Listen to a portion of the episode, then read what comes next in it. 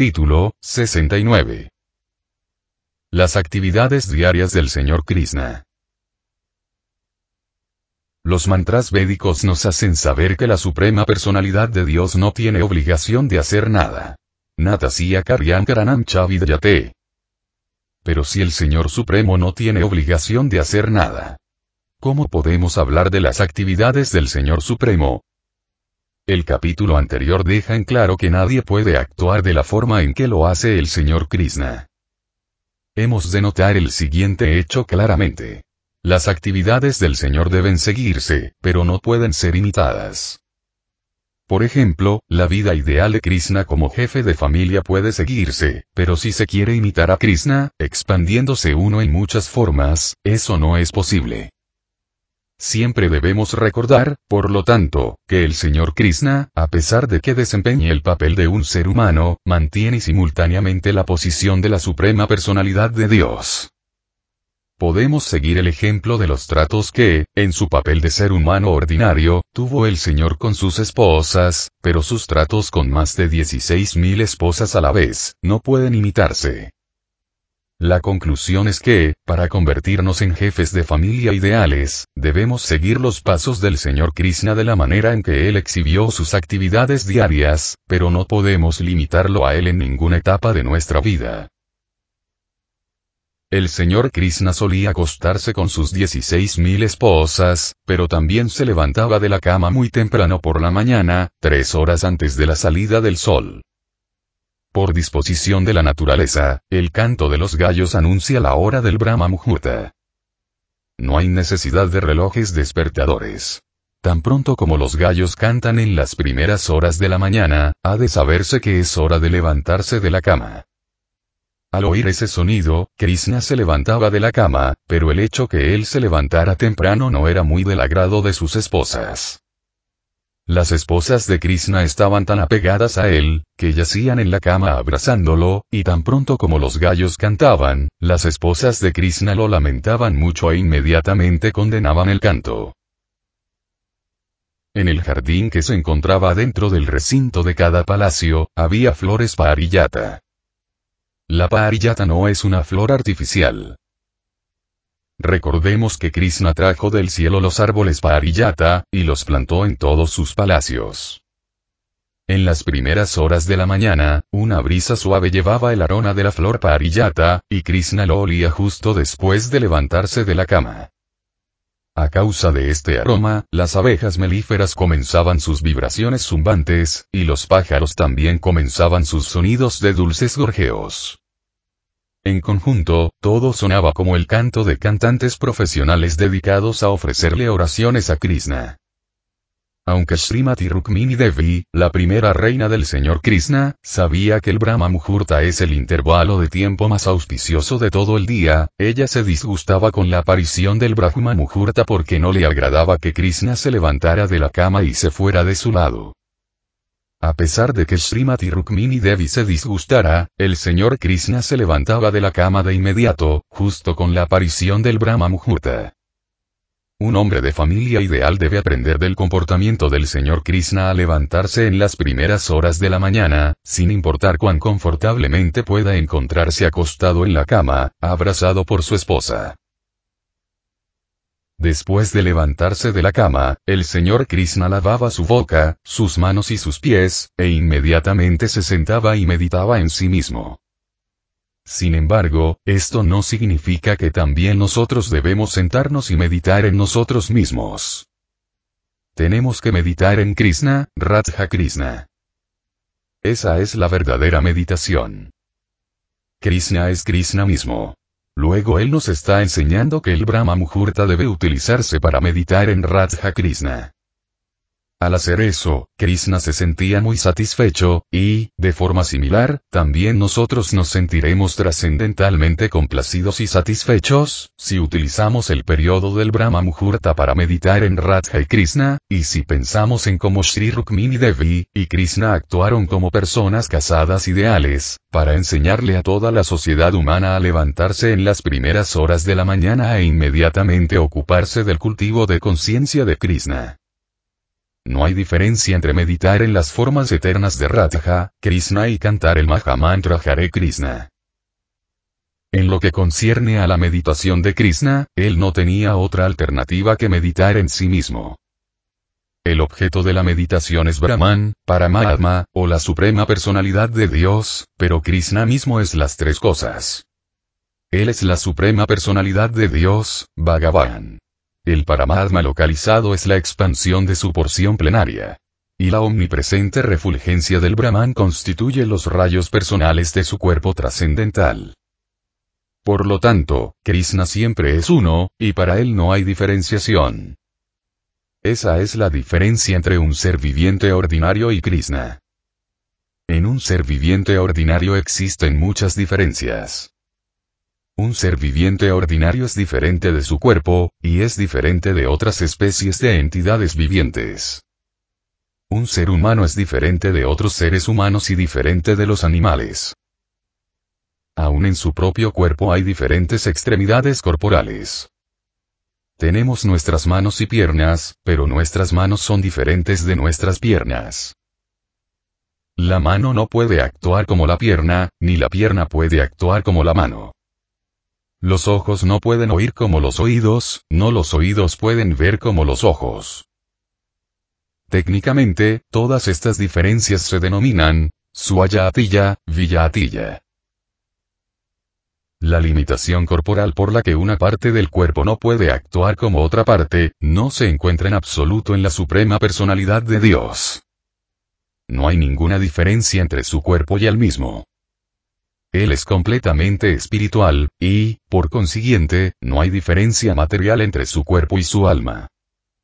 De forma similar, Él no es diferente de sus millones de encarnaciones y expansiones plenarias.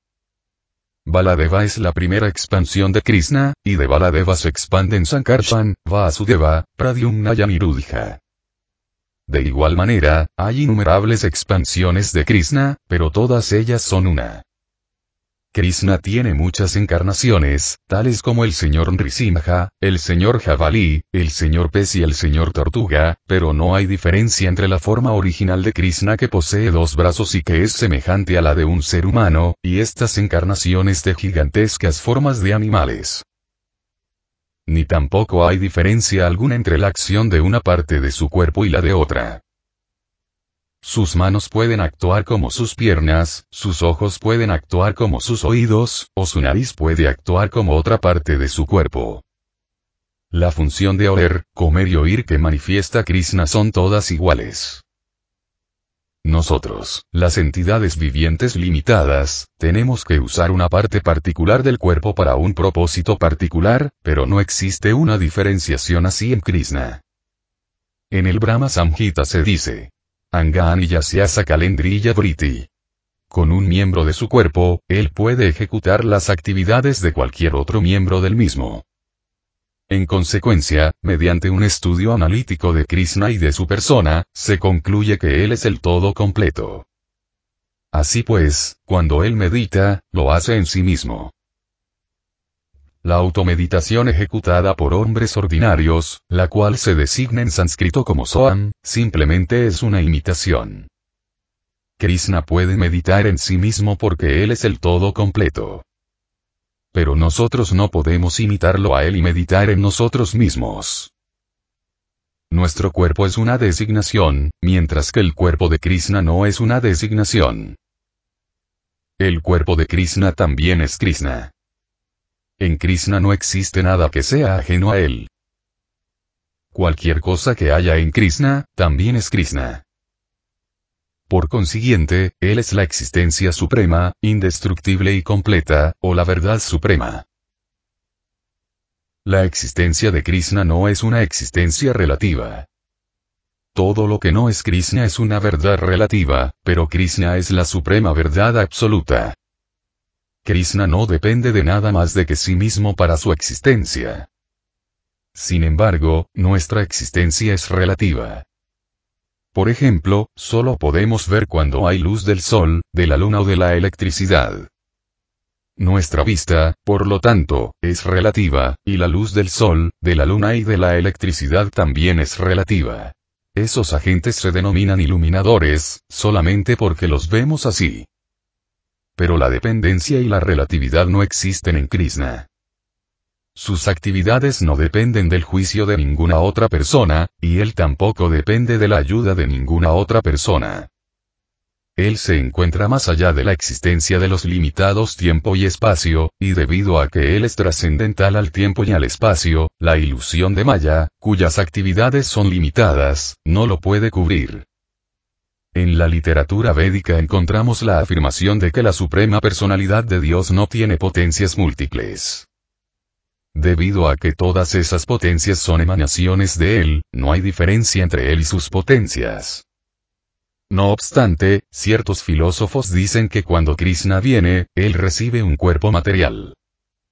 Pero aún así se acepta que cuando él viene al mundo material, él adquiere un cuerpo material, debe concluirse también que, debido a que la energía material no es diferente de él, ese cuerpo no actúa de forma material. En el Bhagavad Gita se dice, en consecuencia, que él aparece mediante su propia potencia interna, Adma Maya. A Krishna se le llama el Brahman Supremo, debido a que él es la causa de la creación, la causa de la manutención y de la disolución. El señor Brahma, el señor Vishnu, y el señor Shiva son diferentes expansiones de estas cualidades materiales. Todas esas cualidades materiales pueden actuar sobre las almas condicionadas, pero no hay tal acción y reacción sobre Krishna, debido a que estas cualidades son todas, simultáneamente, una con él y diferentes de él. Krishna mismo es únicamente Satchidananda Vigraha, la forma eterna de bienaventuranza, y conocimiento, y, debido a su grandeza inconcebible, a él se le llama Brahman Supremo. Su meditación en Brahman, en Paramatma, o en Bhagavan es solamente en sí mismo, y en ninguna otra cosa más allá de sí mismo. La entidad viviente ordinaria no puede imitar esa meditación.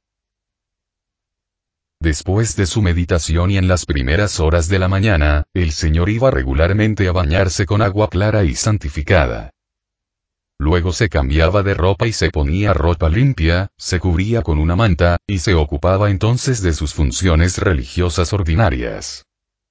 De muchos deberes religiosos, el primero era ofrecer oblaciones en el fuego de sacrificio y cantar silenciosamente el mantra Gayatri.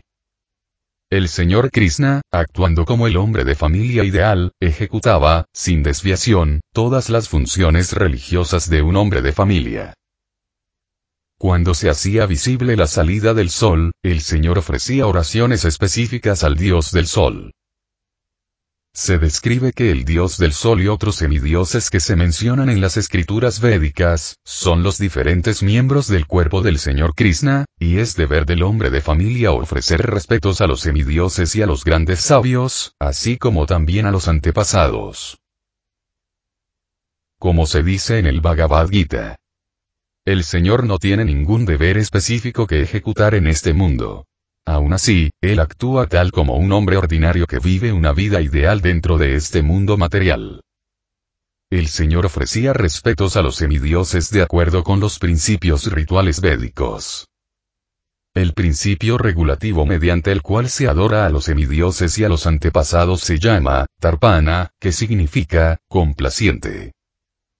Puede que los antepasados de uno tengan que recibir un cuerpo en otro planeta, pero por la ejecución de este sistema, Tarpana, ellos se vuelven muy felices donde quiera que estén. Es deber del hombre de familia hacer que los miembros de su familia se sientan felices, y, por seguir este sistema Tarpana, él puede hacer que sus antepasados también se sientan felices. Como el perfecto y ejemplar orden de familia, el señor Sri Krishna seguía este sistema tarpana y ofrecía respetuosas reverencias a los miembros mayores y superiores de su familia. Su siguiente deber era dar vacas a los brahmanas a manera de caridad. El señor Krishna solía dar hasta 13.084 vacas. Cada una de ellas estaba adornada con una cubierta de seda y un collar de perlas. Sus cuernos estaban cubiertos con un enchape de oro, y sus cascos tenían un enchape de plata. Todas estaban llenas de leche porque tenían consigo a sus terneros primogénitos, y eran muy dóciles y tranquilas. Cuando a los brahmanas se les daba las vacas como caridad, también se les daba hermosas ropas de seda, y a cada uno se le daba una piel de venado y suficiente cantidad de granos de ajonjolí. Al señor generalmente se le conoce como Gobramanajita Ayacha. Lo cual significa que su primer deber es velar por el bienestar de las vacas y de los brahmanas. Por ello, él solía dar vacas como caridad a los brahmanas, con adornos y enseres opulentos. Luego, deseando el bienestar de toda entidad viviente, él tocaba artículos auspiciosos, tales como, leche, fuego, miel, gui, mantequilla clarificada, oro y joyas. A pesar de que el Señor es muy hermoso por naturaleza debido a la perfecta figura de su cuerpo trascendental. Aún así se vestía con ropas de color amarillo y se ponía su collar de joyas caustúa. Él usaba guirnaldas de flores, untaba su cuerpo con la pasta de sándalo, y se adornaba con cosméticos y ornamentos similares. Se dice que los propios ornamentos se embellecían al ser colocados en el cuerpo trascendental del Señor. Después de adornarse de esa manera, el Señor miraba luego las estatuas de mármol de la vaca y el ternero, y visitaba templos de Dios, o de semidioses tales como el Señor Shiva. Había muchos brahmanas que iban a ver al Señor Supremo diariamente antes de desayunarse. Ellos estaban ansiosos de verlo, y Él les daba la bienvenida. Su siguiente deber era complacer a todas las clases de hombres pertenecientes a las diferentes castas, tanto de la ciudad como del recinto del palacio. Él hacía que se sintieran felices, satisfaciéndoles sus diferentes deseos, y cuando el Señor los veía felices, él también se sentía muy complacido. Las guirnaldas de flores, las nueces de betel, la pasta de sándalo y otros cosméticos fragantes que se le ofrecían al Señor, eran distribuidos por él, primero a los brahmanas y miembros mayores de la familia, luego a las reinas, a continuación a los ministros, y si todavía quedaba algo, lo empleaba para su uso personal. Para el momento en que el señor terminaba todas estas actividades y deberes diarios, su auriga Daruka llegaba con su maravillosa cuadriga, se paraba ante el señor con las manos juntas, insinuando que la cuadriga estaba lista, y el señor salía del palacio y se iba de viaje.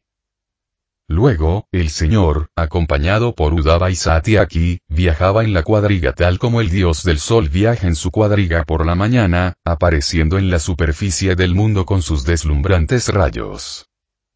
Cuando el señor estaba a punto de irse de sus palacios, todas las reinas lo miraban con gestos femeninos. El señor respondía sus saludos con sonrisas, atrayendo tanto sus corazones, que sentían una intensa separación de él. Después, el señor iba a la casa de asambleas conocida como, Sudharma. Debe recordarse que la casa de asamblea Sudharma, fue tomada del planeta celestial y restablecida en la ciudad de Dwarka.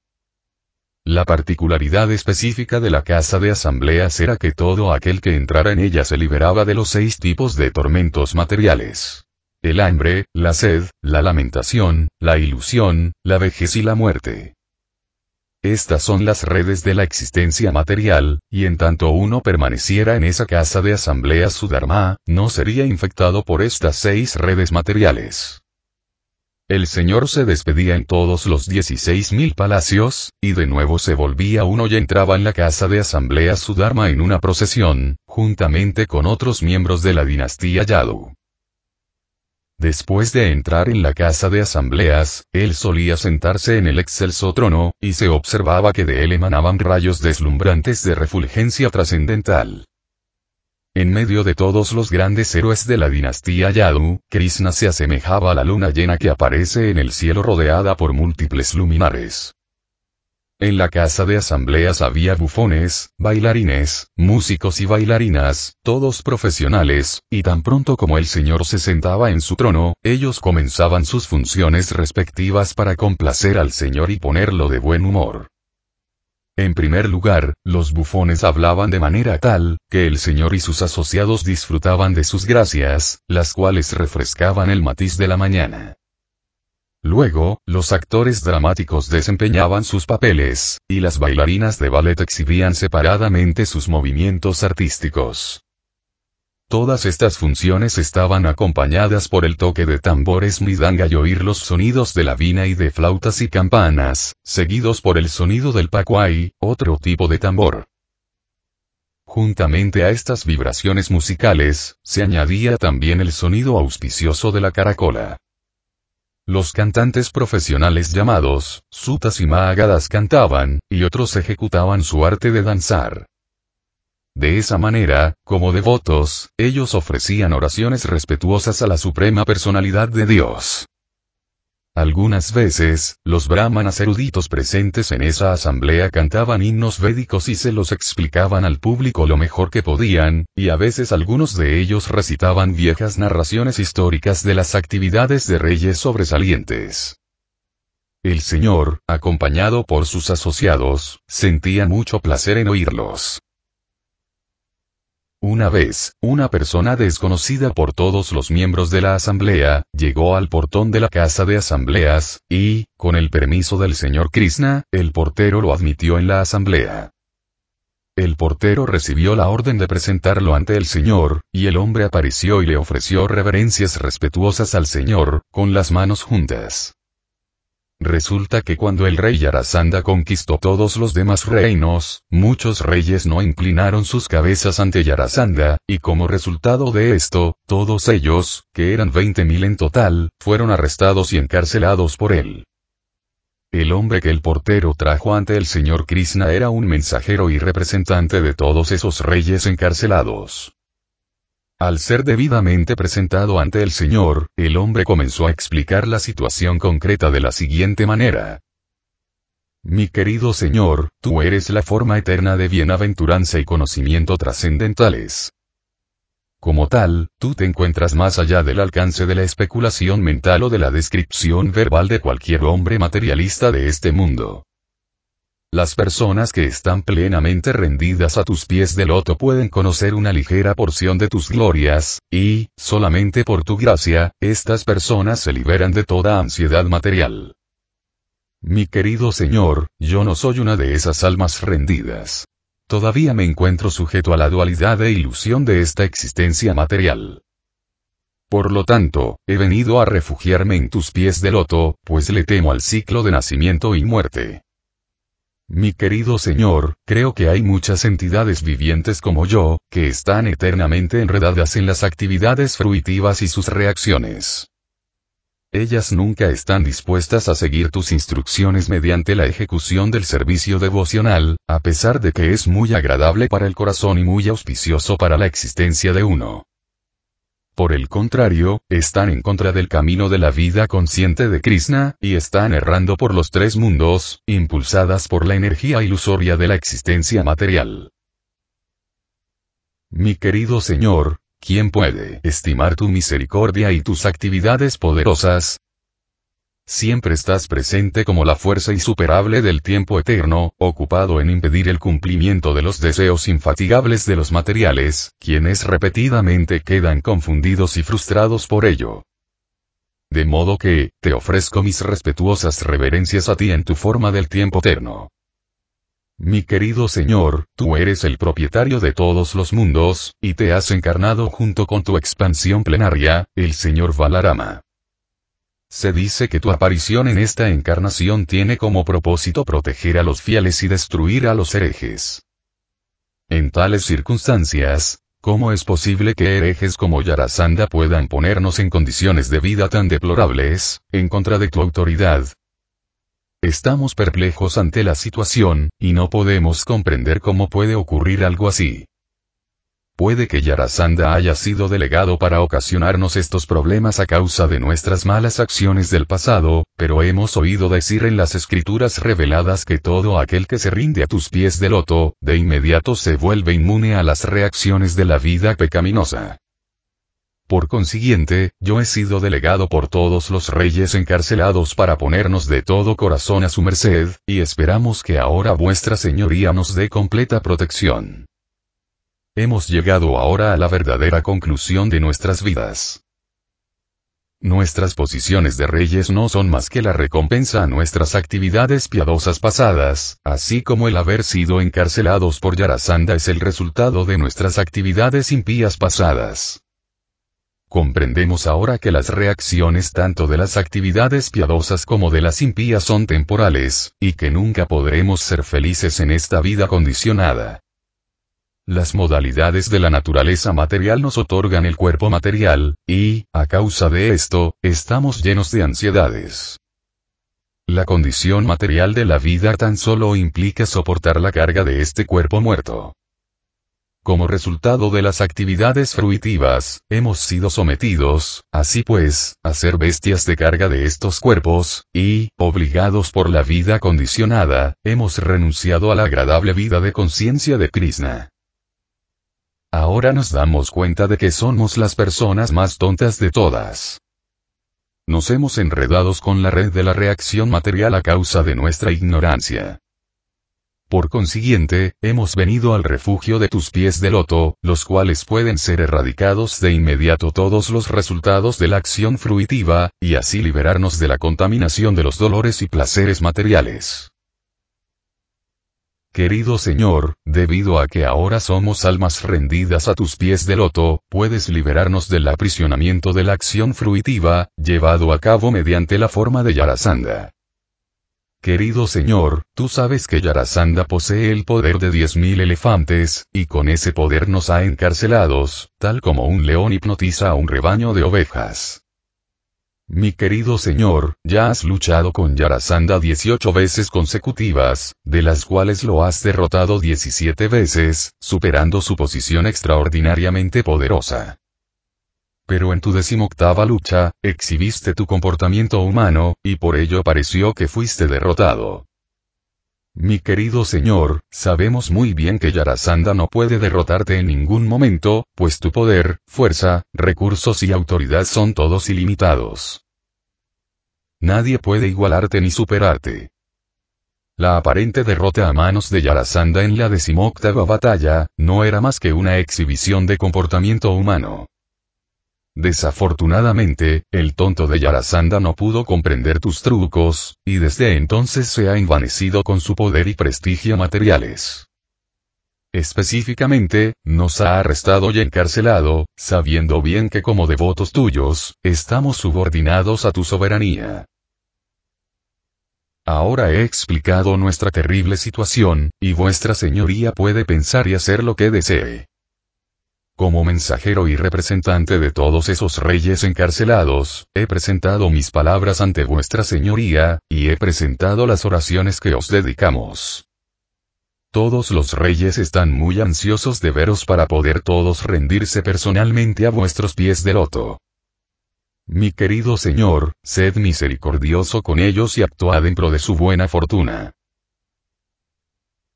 En ese mismo momento en que el mensajero de los reyes encarcelados presentaba su súplica ante el Señor, también llegó el gran sabio Narada.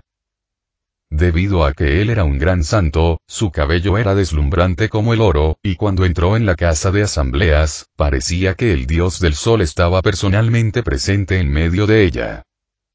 El señor Krishna es el amo digno de recibir la adoración de incluso el señor Brahma y el señor Shiva. Aún así, tan pronto como vio que el sabio Narada había llegado, se levantó de inmediato, juntamente con sus ministros y secretarios, para recibir al gran sabio y ofrecerle sus respetuosas reverencias inclinando su cabeza. El gran sabio Narada tomó un asiento cómodo, y el señor Krishna lo adoró con todos sus enseres, como la requiere la recepción usual que debe dársele a una persona santa. Mientras trataba de satisfacer a Naradaji, el señor Krishna habló las siguientes palabras con su voz dulce y natural. Mi querido gran sabio entre los semidioses, creo que ahora todo está bien dentro de los tres mundos. Tú estás perfectamente capacitado para viajar por todas partes del espacio sideral de los sistemas planetarios superiores, intermedios e inferiores de este universo. Afortunadamente, cuando nos encontramos contigo, muy fácilmente podemos obtener de vuestra santidad información de todas las noticias de los tres mundos, pues dentro de esta manifestación cósmica del Señor Supremo, no hay nada que pueda ocultársele a tu conocimiento. tú lo sabes todo, y, en consecuencia, deseo hacerte unas preguntas. ¿Se encuentran bien los Pandavas? ¿Y, cuáles son los planes del rey Yudhishthira? Por favor, ¿me puedes informar lo que quieren hacer ahora? El gran sabio Narada habló de la siguiente manera. Mi querido Señor, has hablado acerca de la manifestación cósmica creada por el Señor Supremo, pero yo sé que tú eres el Creador omnipresente. Tus energías son tan extensas e inconcebibles, que aún personalidades poderosas como Brahma, el amo de este universo particular, pueden medir tu poder inconcebible. Mi querido Señor, tú estás presente en la forma de la superalma en el corazón de todos mediante tu potencia inconcebible, así como el fuego que está presente en todos pero que nadie puede ver directamente. En la vida condicionada, toda entidad viviente se encuentra de la jurisdicción de las tres modalidades de la naturaleza material. Por ello, con sus ojos materiales, son incapaces de ver tu presencia en todas partes. Sin embargo, por tu gracia, muchas veces he visto la acción de tu potencia inconcebible, y, por lo tanto, cuando me pides noticias de los Pandavas, las cuales no desconoces en absoluto, no me sorprende tu pregunta. Mi querido Señor, mediante tus potencias inconcebibles creas esta manifestación cósmica, la mantienes y luego la disuelves. Este mundo material, a pesar de ser una representación, sombra del mundo espiritual, parece ser real solo en virtud de tu potencia inconcebible. Nadie puede comprender lo que planeas hacer en el futuro. Tu posición trascendental siempre les resulta inconcebible a todos. En lo que a mí respecta, únicamente puede ofrecerte mis respetuosas reverencias una y otra vez. En el estado en que se sostiene solo conocimiento proveniente del concepto corporal, todos están impulsados por los deseos materiales, y, en consecuencia, todos desarrollan nuevos cuerpos materiales, y, en consecuencia, todos desarrollan nuevos cuerpos materiales, unas tras otros, en el ciclo de nacimiento y muerte. Absorto en ese concepto de existencia, uno no sabe cómo salirse de este enjaulamiento que es el cuerpo material. Por tu misericordia sin causa, mi Señor, tú desciendes para exhibir tus diferentes pasatiempos trascendentales, que iluminan y están llenos de gloria. Por consiguiente, no tengo otra alternativa que ofrecerte mis respetuosas reverencias a ti.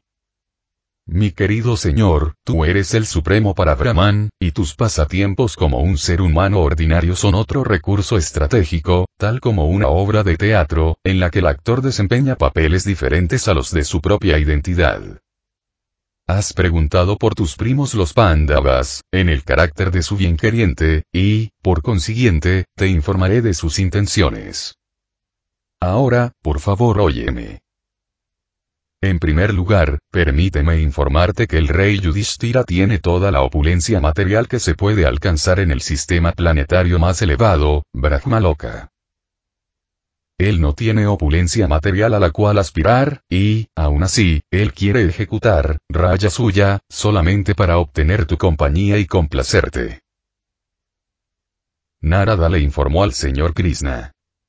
El rey Yudhishthira es tan opulento, que ha logrado todas las opulencias de Brahmaloka, incluso encontrándose en este planeta terrenal. Él está plenamente satisfecho, y no necesita nada más. Él tiene de todo a plenitud, pero ahora quiere adorarte para alcanzar tu misericordia sin causa, y yo quisiera suplicarte que satisfagas sus deseos. Mi querido Señor, en esas grandes ejecuciones de sacrificio que hará el rey Yudhishthira, se reunirán todos los semidioses, y todos los reyes famosos del mundo. Mi querido Señor, tú eres el Brahman Supremo, la personalidad de Dios. Aquel que se dedica a tu servicio devocional a través de los métodos prescritos de oír, cantar y recordar, sin duda se purifica de la contaminación de las modalidades de la naturaleza material, y, ¿qué decir de aquellos que tienen la oportunidad de verte y de tocarte directamente? Mi querido Señor, tú eres el símbolo de todo lo auspicioso. Tu nombre y fama trascendentales se han difundido a través de todo el universo, incluyendo los sistemas planetarios superiores, intermedios e inferiores. El agua trascendental que lava tus pies de loto se conoce como Mandakini en el sistema planetario superior, como Bhagavati en el sistema planetario inferior, y como el Ganges en este sistema planetario terrenal. Esta agua sagrada y trascendental fluye a través del universo entero, purificando todo lugar por donde fluye. Justo antes de que el gran sabio Narada llegara a la casa de asamblea, su Dharma de Dwarka, el señor Krishna y sus ministros y secretarios habían estado considerando cómo atacar el reino de Yarasandha. Debido a que estaban considerando seriamente este asunto, no les atraía mucho por la propuesta de Narada de que el señor Krishna fuera a Hastinapura para el gran sacrificio raya suya de Maharaj Yudhishthira. El señor Krishna podía comprender las intenciones de sus asociados, debido a que él es el director incluso del señor Brahma. Así que, para tranquilizarlos, le dijo sonriendo a Udava. Mi querido Udava, tú siempre eres mi bien queriente y confidente amigo. En consecuencia, deseo ver todo a través de ti, pues creo que tu consejo siempre es correcto. Yo creo que tú siempre eres mi bien queriente y confidente amigo. En consecuencia, deseo ver todo a través de ti, pues creo que tu consejo siempre es correcto. Yo creo que tú comprendes toda la situación perfectamente. Por consiguiente, te pido tu opinión. ¿Qué debo hacer? Tengo fe en ti y, por ello, haré lo que me aconsejes. Udava sabía que a pesar de que el señor Krishna actuaba como un hombre ordinario, él conocía todo, pasado, presente y futuro. Sin embargo, debido a que el señor estaba tratando de consultar con él, Udava, para prestarle servicio al señor, comenzó a hablar. Así termina el significado de Bhaktivedanta, del sexagésimo noveno capítulo del libro Krishna, titulado Las actividades diarias del Señor Krishna.